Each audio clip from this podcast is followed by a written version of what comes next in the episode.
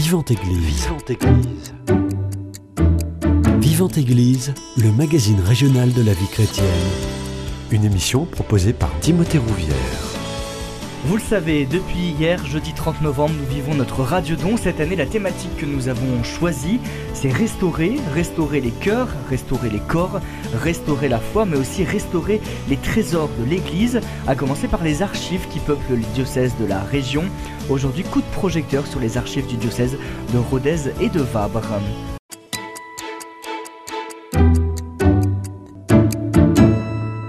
Et pour en parler, j'ai le plaisir de recevoir Pascal Fournier. Vous êtes responsable communication au sein de ce diocèse de Rodez et de Varbes. Bonjour Pascal. Bonjour Timothée, bonjour à tous nos auditeurs.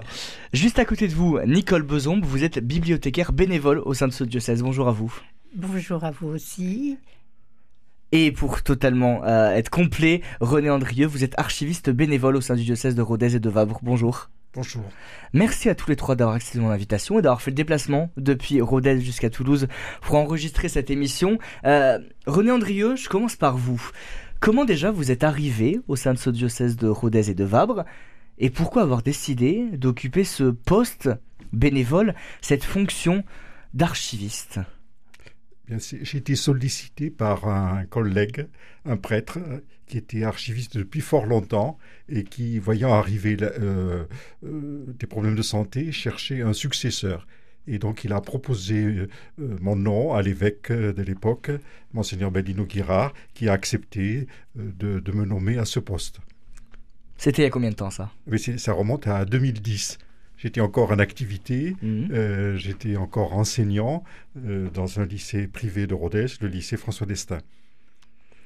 Qu'est-ce qui vous plaît justement au quotidien dans la mission que vous euh, la, la, mission, c'est vrai qu'il y a plusieurs aspects dans la, dans la mission d'un archiviste. c'est surtout de rencontrer les, les, les, lecteurs, les gens qui viennent pour chercher certaines choses. Alors leur curiosité est grande. Pour certains, c'est la généalogie, donc ils veulent consulter les, actes de catholicité. Pour d'autres, c'est par exemple euh, étudier la construction, les travaux qui ont été faits dans une église. Pour d'autres, c'est étudier le rôle de quelqu'un. Par exemple, nous avons la chance d'avoir les archives de monseigneur Marty, ancien mmh. archevêque de Paris, et donc euh, un universitaire lyonnais est venu pour étudier les, archives qu'il a laissées, qu'il avait léguées au diocèse de Rhodes. Donc si je comprends bien, c'est vraiment ce contact avec le public, ces passionnés qui viennent au diocèse qui vous plaît. Oui, c'est. Mais alors, je sais qu'en amont, il faut faire un travail de classement. Et ça, c'est la partie, là, dire, la, la, la, plus austère de, de notre travail. C'est-à-dire, de, il faut collecter et classer. Et après, communiquer, c'est un peu plus facile, comme je viens de le dire. Mais donc, euh, euh, classer, c'est important parce qu'il faut s'y retrouver. Puis il faut aussi que quelqu'un, euh, je ne suis pas éternel, je ne resterai pas toujours en poste aux archives de Rhodes, et donc un successeur puisse s'y retrouver dans les fonds que nous avons. Vous le disiez, la première étape, c'est collecter. Euh, le service d'archives du CES de Rodez et de Vab, c'est quand même 20 000 ouvrages, c'est énorme. Euh, ils viennent d'où, justement, tous ces ouvrages, ah, les ouvrages Il y a des dons? Euh, Nicole peut-être pourra Peut-être que Nicole peut répondre. oui.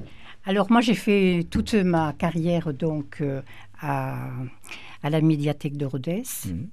Donc l'univers du livre, ça vous connaît? Voilà, donc j'ai travaillé, c'était un travail qui me passionnait beaucoup. Et donc, à la retraite, j'ai fait ma demande euh, auprès de l'évêché pour savoir si je pouvais rentrer donc aux archives et en même temps à la bibliothèque.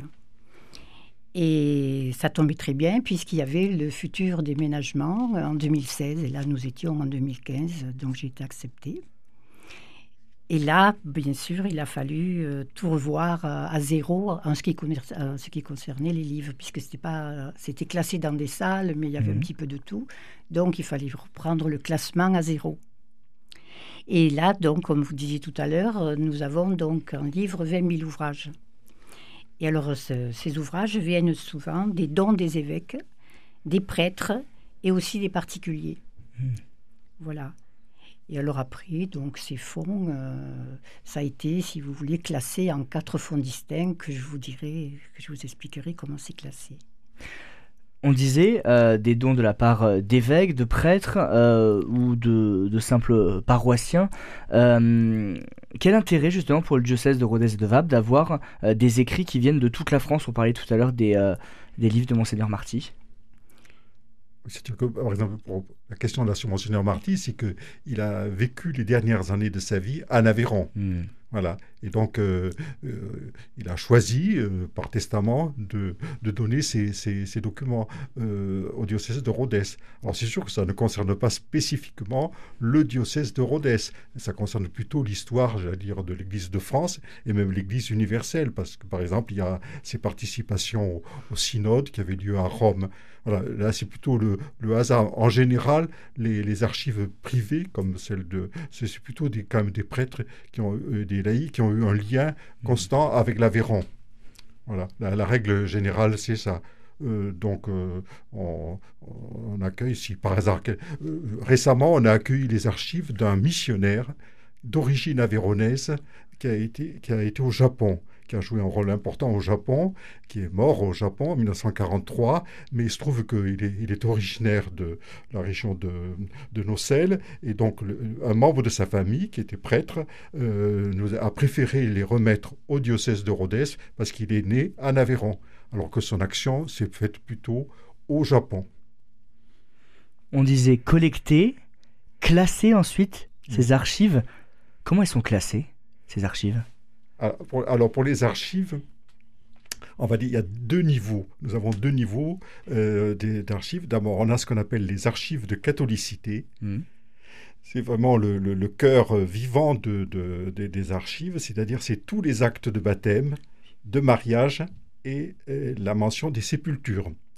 Et donc ces, ces, archives sont classées par paroisse. Mmh.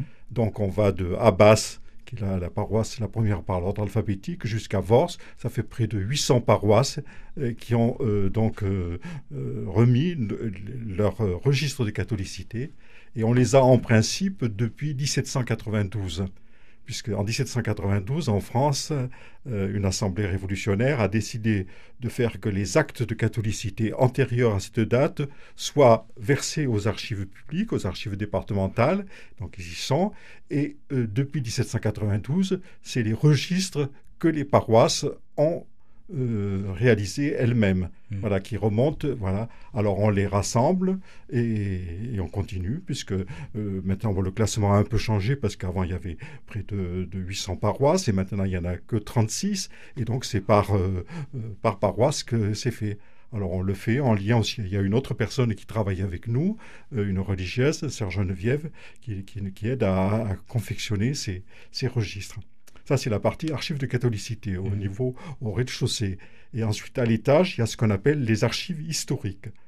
Les archives historiques, c'est les archives des paroisses, euh, de toutes les paroisses qui ont existé sur le diocèse, et euh, ensuite les archives de personnalités, c'est là où on trouve par exemple les mmh. archives dont j'ai parlé de, du cardinal François Marty, mais aussi les archives des évêques qui se sont succédés à Rhodes, depuis euh, la Révolution, euh, et les archives des mouvements qui se sont ont existé dans le diocèse. Mouvement, alors par exemple, il y a l'Action catholique de la jeunesse française, un mhm. mouvement qui existait avant la guerre de 14 et qui a perduré jusque dans les années 1950. Ensuite, il y a la JAC, par exemple. La JAC a joué un rôle important dans le diocèse dans les années euh, d'après-guerre et les années 50. Et euh, la JOC, par exemple, le MRJC. donc, leurs archives ont été euh, déposées aux archives diocésaines où nous allons les collecter aussi, parce qu'il y a ce hmm. gros travail de classement, là, c'est important, mais aussi, il faut essayer de, de, collecter des choses, et parfois de dénicher à des endroits certaines choses. Alors, on a eu la chance d'avoir des personnes euh, autour de nous euh, qui ont pu, dans certaines paroisses, faire un, collectage systématique de tout ce qui existait dans des presbytères qui avaient fermé, des salles paroissiales, des caves, et qui nous les ont apportés. Et on continue ce travail, euh, j'allais dire pas, tous les jours, mais presque. donc, il y a apport, mais il faut aller à la pêche. Pascal Fournier, on ne vous a pas encore entendu, je me tourne vers vous. Euh, quel intérêt pour le diocèse de Rodez, comme pour tous les autres diocèses de la France, de conserver toutes ces archives de catholicité? C'est la mémoire. C'est hmm. la mémoire parce que euh, les archives diocésaines dans nos diocèses qui correspondent aller à 99% au département français. Les archives diocésaines sont complémentaires souvent et la plupart du temps des archives départementales. Mmh. Donc il est important que euh, l'histoire ne s'arrête pas avec la disparition potentiel d'un document. Donc hmm. il est important de, euh, de bien collecter, on, vient de l'entendre, euh, soit par des apports volontaires, soit euh, aller fouiller dans les anciens presbytères et dieux d'église. Important de collecter, important de savoir ce que l'on a. Donc de répertorier. Aujourd'hui c'est informatisé, ça a pris du temps à, s'informatiser, mais, mais c'était c'était nécessaire. Donc important de collecter, de, de connaître notre fond, que ce soit la catholicité, que ce soit les archives historiques, que ce soit aussi, Nicole y reviendra probablement, euh, tous les ouvrages. Il faut mm. savoir ce que l'on a et il faut en prendre soin de ces ouvrages. Euh, les restaurer, mais, mais, mais, vraiment en prendre soin. Un livre, c'est presque pour moi une personne. Mm. On, en prend soin.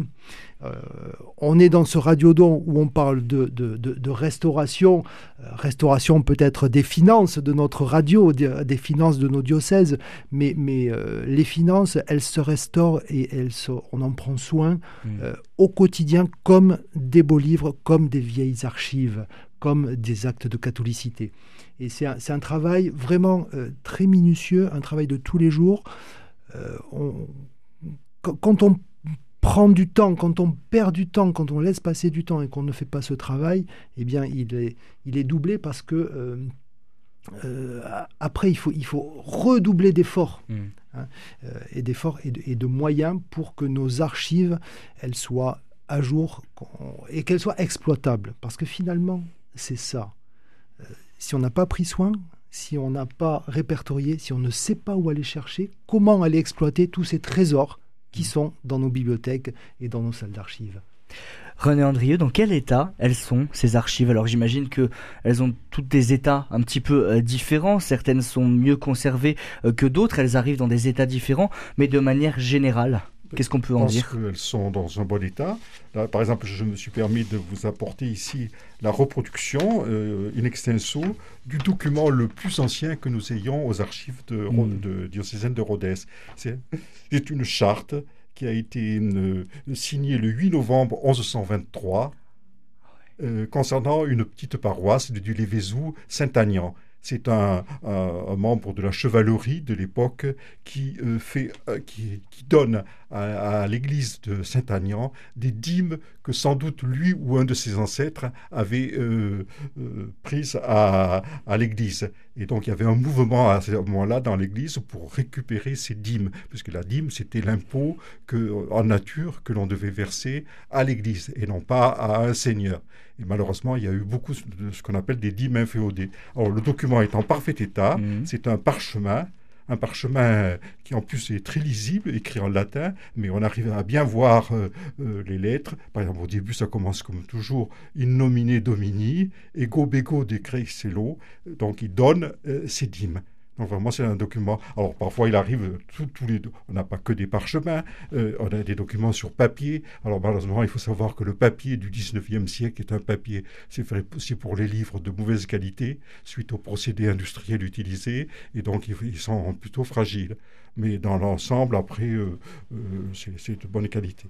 Ces archives d'église, elles sont collectées, elles sont classées. Euh, comment justement vous arrivez à les valoriser? Est-ce qu'elles sont exposées?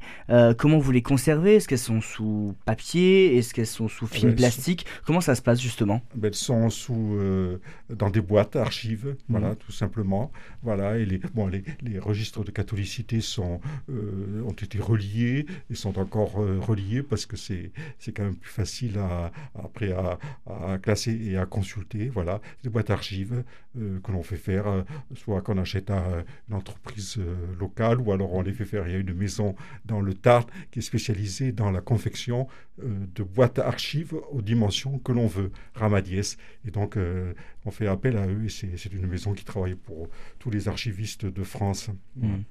Donc voilà, donc c'est le, le, système que nous utilisons. Est-ce qu'elles sont exposées, ces archives? Est-ce qu'on peut venir les alors, voir? Exposées, pense à quelque chose avec Pascal, c'est que nous avons organisé des expositions pour le, le public. Alors j'en vois deux expositions. Une première qui a été faite sur, on a la chance d'avoir un atlas de, toutes les paroisses du diocèse, 11 hmm. volumes assez grand format, ça ne tiendrait pas tout à fait sur cette table ici. Et euh, là, euh, c'est un évêque de Rodez qui, en 1875, a eu l'idée de, de, visualiser toutes les paroisses de son diocèse. Alors il a demandé au curé de s'en occuper et de faire une carte la plus précise possible avec le chef-lieu de la paroisse, tous les hameaux qui dépendaient de la paroisse, tous les chemins hmm. qui menaient de ces hameaux au chef-lieu de la paroisse euh, et, ensuite d'y mettre aussi le relief. Alors c'est plus ou moins réussi par des, jeux de par, l'aquarelle et donc c'est vraiment un, ouvrage assez extraordinaire. Il semblerait qu'il soit le seul existant actuellement en France, cette atlas des, des paroisses du diocèse de Rodez. Alors comme c'est un ouvrage fragile, on l'a fait numériser un laboratoire du CNRS était à Rhodes pour numériser des documents plus anciens et il a accepté de nous numériser. Et donc actuellement, on peut le consulter sur Internet. Il y a un site euh, dépendant de ce laboratoire du CNRS qui s'appelle BVMEM, Bibliothèque virtuelle des manuscrits médiévaux. Mmh. Vous pouvez euh, taper Atlas du cardinal Bourré et trouver la paroisse. Euh, et là, les, les, les lecteurs euh, sont, très satisfaits parce que ça leur permet de, travailler de chez eux euh, sur, sur ces cartes, cet ensemble de cartes. Ça, mm. c'est la première expo, enfin, l'expo qui a été faite hein, durant tout un été à Rhodes. Puis on en a fait une euh, l'an dernier, à la fin de l'année, l'expo sur les justes. Pascal Fournier, peut-être un petit mot sur cette exposition sur les justes? Les justes parmi les nations, donc ce sont ces personnes qui, pendant la guerre, après-guerre, ont euh, caché, euh, sauvé, euh, aidé des enfants, des familles juives. Nous en avons 46 de mémoire dans l'Aveyron. Donc la conférence des évêques de France et l'Institut Yad Vashem, l'Institut national Yad Vashem, a fait monter une exposition nationale que nous avons complétée, que nous continuons à compléter avec des panneaux de, de, de justes parmi les nations euh, Aveyronais. Et c'est vrai qu'on a fait tout un travail euh, pour. Euh, alors le panneau, c'est la résultante, mais il y a eu tout un travail avec Nicole Besombe pour la partie bibliothèque, ouvrage, avec René pour la partie archive, où il a fallu aller justement chercher ce que l'on pouvait valoriser comme document. Mmh. Les panneaux, c'est une chose, mais dans les vitrines, nous avons présenté des originaux, dont une lettre euh, d'une jeune euh, juive, Hélène Obermann, euh, à l'évêque de Rodez. donc on a tous ces originaux, il faut effectivement les valoriser, mais peut-être j'ai envie de passer la parole à, à Nicole parce que on aurait bien aimé venir avec tout un tas d'ouvrages à présenter. Alors à la radio, chers auditeurs, c'est un peu plus difficile. C'est pour ça qu'on vous invite à, venir dans, nos services d'archives. On peut sortir quelques documents dans nos salles de lecture, mmh. mais pas bien au-delà. Hein. il y a quand même des précautions à prendre, mais euh, je crois que Nicole a plus de choses à nous dire à ce, à ce sujet. Et oui, on ne peut pas transporter quand même des manuscrits, des incunables, euh, comme un simple livre de poche. Oui. Donc euh, voilà, euh, c'est une précaution. Euh, pour le vol, on ne peut pas savoir non plus ce qui peut arriver. Voilà, mm. donc on n'en a pas, on n'en a pas amené, mais on en parlera, si vous voulez bien. Nicole Besom, justement, on a beaucoup entendu René Andrieux sur la partie archive. Vous vous occupez de tout ce qui est livre, vous êtes bibliothécaire bénévole au sein de ce diocèse de Rodez et de Vabre. Votre mission, elle consiste en quoi? Eh bien, pareil, comme, euh, hmm. comme René, euh, il faut valoriser, il faut protéger euh, les livres, les classer, etc. Donc, c'est ce que j'ai fait en ce qui concerne, dès le déménagement, c'est ce que j'ai fait en ce qui concerne tous les ouvrages, tous ces 20 000 ouvrages, donc je vous disais. nous les avons classés en quatre fonds. Hmm. Quatre fonds. un fonds local, donc local, c'est tout ce qui concerne les livres qui concernent la région. Un fonds général du 19e et 20e siècle. Euh, un fonds particulier qui fait partie du, fonds général. Fonds périodique, parce que nous avons quand même 250 titres.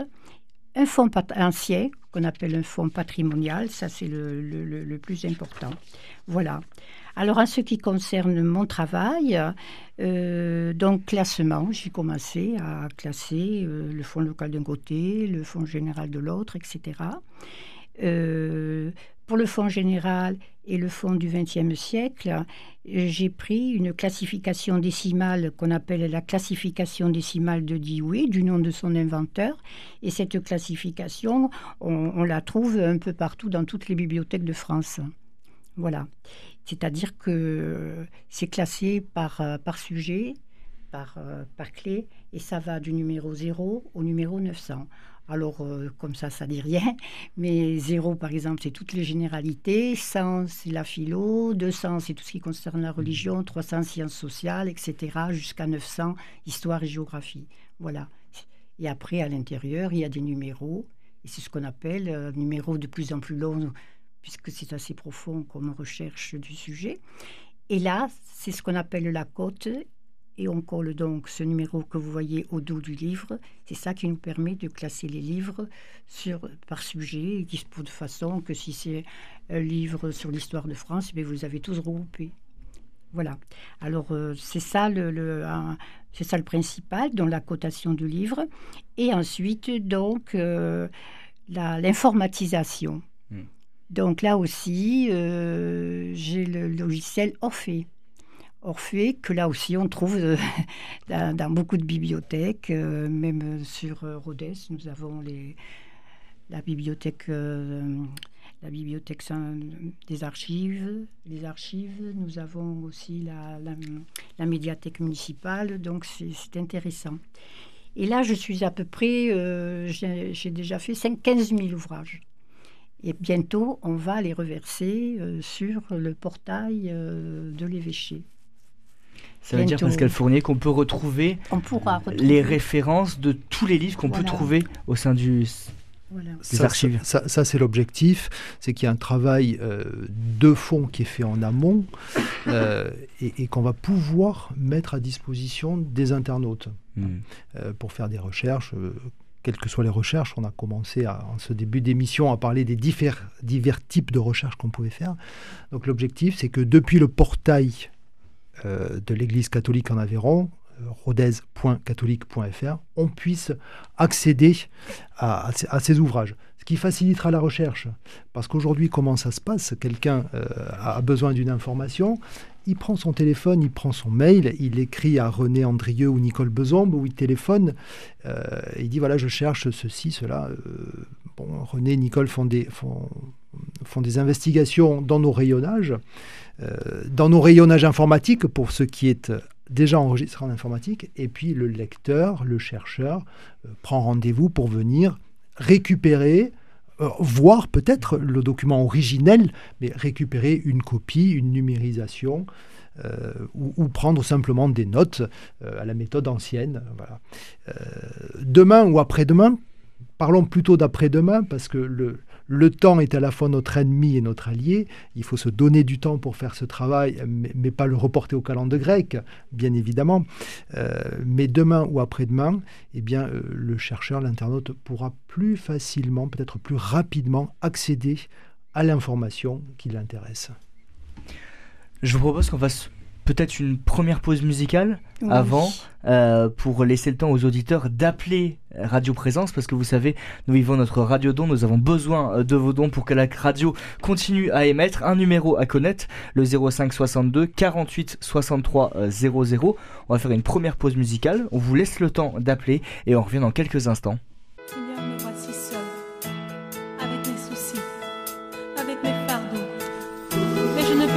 porter plus longtemps. C'est pourquoi je les dépose à tes pieds. Prends-les, s'il te plaît, Seigneur. Jésus, nous t'appelons. Jésus, oh Jésus, viens nous aider,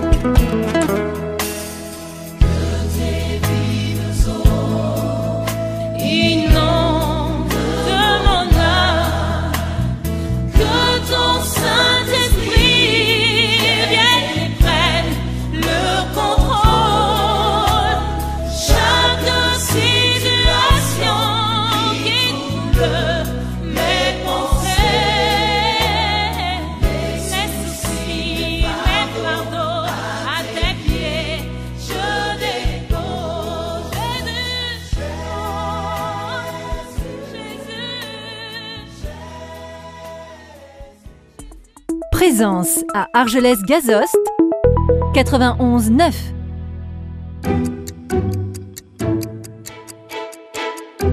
Vivante Église, Timothée Rouvière. De retour dans votre émission Vivante Église sur Radio Présence, je suis toujours avec Pascal Fournier, le responsable de la communication du diocèse de Rodez et de Vabre, René Andrieux, archiviste bénévole, et Nicole Bezombe, bibliothécaire bénévole. Et ensemble, on parle justement du service des archives de l'église de Rodez et de Vabre. Euh, Nicole Beson, vous avez été coupé par la pause musicale tout à l'heure. Est-ce que vous pouvez nous, détailler justement, vous parliez de quatre fonds différents. Euh, qu'est-ce qu'ils contiennent chacun de ces fonds?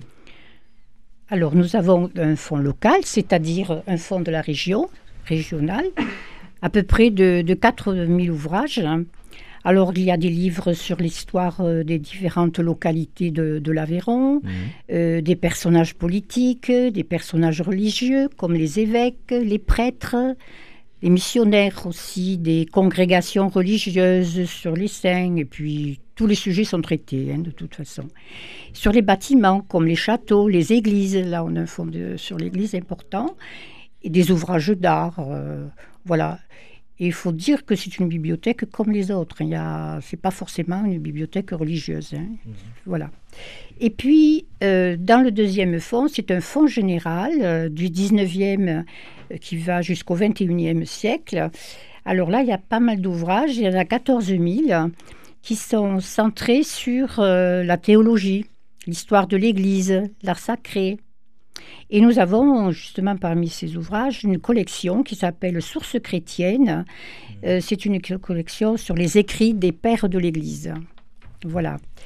Et là, dans ce fonds, nous avons un fonds particulier qui s'appelle le fonds Bousquet. Alors là, il y a environ 500 ouvrages et ils sont tous reliés, magnifiques, très magnifiques alors, monsieur qui, était donc euh, ce monsieur Bousquet, il s'appelait donc Henri Bousquet et c'était un industriel euh, euh, assez, assez, assez riche mhm. et qui avait bon, beaucoup de moyens et qui a été président de la Société des lettres de l'Aveyron. Il était bibliophile, bibliophile. Il avait constitué une bibliothèque d'environ 30 000 ouvrages qui, à sa mort, a été un peu dispersée. Et ce fonds est très intéressant puisqu'il il traite d'un sujet aussi de la crise moderniste du début du XXe siècle. Oui, cette crise moderniste avait touché l'Église de France et même des pays voisins. Et vous savez que euh, un certain nombre de, prêtres ont été euh, condamnés parce qu'ils avaient tenu des propos que le pape Pie euh, jugeait plutôt hérétiques. Alors, les ouvrages de ces personnalité, ne pouvait pas être détenu par un catholique euh, averti. C'était vraiment donc euh, ils avaient été condamnés par le Saint Office et donc ce monsieur Bousquet lui pouvait les acheter, aucun problème pour lui. Alors donc on a cette collection importante d'ouvrages qu'on ne trouve pas dans une bibliothèque euh, proche de l'Église. Voilà. Alors, un autre fonds, c'est le fonds de périodique. Donc, ce sont des revues et journaux. On a 250 titres. Alors parmi ces 250 titres, nous avons des revues et journaux sur l'histoire locale, comme la revue du Rouergue, les procès-verbaux et les mémoires de la Société des Lettres, et puis des, titres aussi très récents, comme Sauvegarde du Rouergue, Patrimonie, voilà. On a aussi des revues sur la vie religieuse, comme la revue des Jésuites, Études, que nous avons depuis sa création, c'est-à-dire 1862, voilà. Et la document complète. Y et compris même les ouvrages de la période de la guerre, oui. où la revue Études a, changé de nom. Euh, a, été publiée sous un autre titre. Oui, sur trois titres différents. Et puis nous avons aussi la documentation catholique sur papier, hein, depuis sa création, c'est-à-dire 1919 jusqu'à 2021, puisque ça, c'est le format papier a disparu et la revue de la revue de l'histoire de l'Église de France depuis 1902. Voilà, là ce sont des collections complètes. Et bien sûr, nous avons euh, surtout celle que nous consultons régulièrement, la semaine religieuse du diocèse de Rodez, depuis 1865 et qui devient en 1982 l'église en Rouergue. Hmm. Alors, elle a été numérisée et elle peut être consultée en ligne sur le site des archives départementales. Voilà pour ce qui concerne le, le fonds des périodiques. Alors le quatrième fonds, c'est un fonds ancien qu'on appelle aussi patrimonial. Il y a environ 2000 ouvrages du 15e au 18e siècle, avec entre autres des manuscrits et des incunables. Alors, manuscrit, c'est un livre, comme tout le monde sait, écrit à la main, sur un support en général, du support papier. Ça peut être aussi du, du, support sur parchemin, euh, etc. Dans les anciens temps, euh, il s'agissait de textes écrits sur des papyrus, parchemins, et après c'était le papier fait avec des chiffons. Alors le parchemin, c'est en peau de mouton ou de chèvre non tannée. La peau de veau, des, mornée, est la plus fine et la plus belle qu'on appelle le vélin trouve encore du, on en trouve encore du papier vélin. À l'inverse, la peau la plus grossière, comme pour les tambours et autres choses, hein, ben c'est de la peau de bouc, d'âne et de loup. Là, ça le parchemin, ça a été une sacrée révolution. Et la peau la plus grossière, que je vous disais, il s'en servait pour réparer des meubles, même des livres, le dos des livres. On s'en servait, c'était tellement solide qu'il s'en servait pour, des réparations de tout autre. Et le parchemin, il a été usé et a été utilisé en Europe jusqu'après la, la chute de l'Empire romain. Et il fut le seul support pour les copistes du Moyen Âge, jusqu'à ce que le papier apparaisse. Mais le parchemin a été encore utilisé au XIVe siècle et même encore pour des livres luxueux aujourd'hui.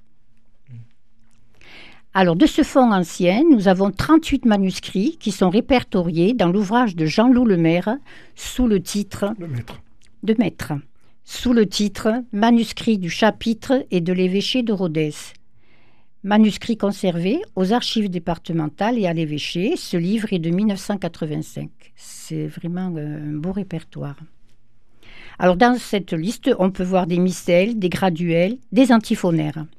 Alors, des antiphonaires, ce sont des livres de, grande taille, mhm. écrits très gros. Ce sont des recueils de chants grégoriens. Alors, autour d'un pupitre, il y a des gens qui chantaient euh, ensemble. Et c'était pour, pouvoir. Euh, voilà. Et ils sont du, on en a du 14e au 18e siècle. Et on a aussi des, des, psautiers euh, du 18e. Voilà. Est-ce que justement vous avez euh, quelques pépites J'imagine qu'elles sont nombreuses parmi ces 20 000 ouvrages? Voilà, alors j'ai fait le choix de deux livres. C'est compliqué, j'imagine, comme choix à faire. Oui, oui, oui. Alors deux livres, dont un manuscrit et puis un incunable. Alors, je vous présente un manuscrit qui s'appelle Le missel de Notre-Dame de Lumançon. C'est à côté de Millau. Alors, c'est un ouvrage du XIVe siècle. Il est, la date, c'est avant 1366. Alors, les pages de ce livre sont en parchemin, sur deux colonnes réglées, s'il y a des, c'est écrit avec de l'encre, avec des piqûres. Les initiales rouge et bleu en filigrane, rouge et violette. Il mesure ce livre à peu près 20 sur 14 cm. Et la reliure est en peau de mouton, basane brune, ancienne, et il a été remonté, c'est-à-dire refait, comme un genre de restauration, au XVIIIe siècle, sur des haies de bois, parce que à cette époque, certains livres n'étaient pas avec du carton, c'était du bois. C'était du bois, et après le reliait avec un peu avec du cuir. Il y a, il y a ce livre-là, il a un fermoir à, à lanière avec des agrafes de cuivre pour le fermer, parce qu'ils étaient souvent fermés, ces livres-là. Alors l'origine de ce livre, c'est, il a été donné en 1366 par Bringuier de Saint-Amand à l'hôtel Saint-Blaise dans la chapelle Saint-Vincent de l'église de Lumançon. Ensuite, euh, en 1871, c'est le curé de Compeire qui le donne à Monseigneur Bourré, qui était évêque de Rodez au début de son épiscopat qui ensuite le donne à la bibliothèque de l'évêché. Alors ce livre est en très bon état, très très bon état. Impeccable. Impeccable. Voilà. Et voilà pour celui-là. Désolée parce qu'il faudrait le voir, parce que rien que... Ben, on peut se rendre alors justement ben, aux archives. Voilà, euh. vous pourrez venir, euh, on pourra vous le montrer, oui, oui, oui. Et alors après, là, je vais vous présenter un incunable. C'est un premier livre imprimé, c'est-à-dire entre 1455 et le, début, et, le début de l'imprimerie, de, voilà, de 1500. Hmm. Tous ces livres qui sont dans ce laps de temps, on les appelle des incunables. Les premiers, les tout premiers imprimés. Il faut savoir qu'en 1455, c'est Gutenberg. Il n'a peut-être pas inventé l'imprimerie, mais il a inventé un procédé. Hmm. Voilà. Et c'est lui, donc, euh, pour, dire, pour parler un peu de Gutenberg, qui, en 1454, 55, imprima à Mayence la célèbre Bible à 42 lignes, c'était son procédé, et deux colonnes, hmm. ainsi appelées parce que la plupart des pages comprenaient 42 lignes. Voilà. Il fut tiré 120 exemplaires sur papier et 20, et 20 exemplaires sur parchemin. Il a fallu la peau de 5000 veaux pour les 20 exemplaires du parchemin qui ont été faits sur parchemin. Donc euh, voilà. Alors l'incunable que je vais vous présenter, c'est la légende dorée du dominicain Jacques de Voragine, qui était évêque de Gênes, de Gênes en 1292. Il avait été béatifié en 1816. Alors ce livre raconte un grand nombre, la vie d'un grand nombre de saints et martyrs chrétiens ayant subi les persécutions romaines. Alors là-dedans, on voit les explications des fêtes religieuses principales en suivant le calendrier liturgique de l'Avent à fin novembre. C'est un livre qui a servi d'instrument de travail aux prédicateurs pour la préparation de sermons. On a pu dénombrer un millier de manuscrits.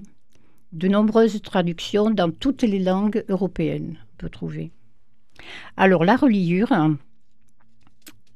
il y a des pièces de métal fixées au plat de la couverture. Ce ne sont pas des agrafes, mais des restes de fermoir. Les parties disparues devaient consister en bandes de cuir cassées par l'usure aux extrémités, desquelles se trouvaient des sortes de griffes ou crochets de métal qui s'engageaient dans les, cavités ménagées, euh, mmh. ménagées pour ça et sur la première couverture, euh, tout ça, c'était pour maintenir le livre fermé. Alors, l'intérieur, il y a des lettrines ou initiales ornées en rouge qui ont été tracées à la main. Après impression du livre, parce qu'il faut savoir qu'à cette époque-là, on imprimait le livre sans les majuscules. Puisque nous sortons quand même du livre euh, manuscrit mmh. et on n'a pas laissé tomber le, la main de l'homme à ce moment-là. Et donc, une fois qu'il est imprimé, toutes les lettres, toutes ces majuscules vont, vont être euh, faites à la main. Hmm. Voilà. Et il arrive que justement ces espaces qu'on a laissés en blanc, il arrive parfois que le copiste oublie de, de faire... Euh, voilà.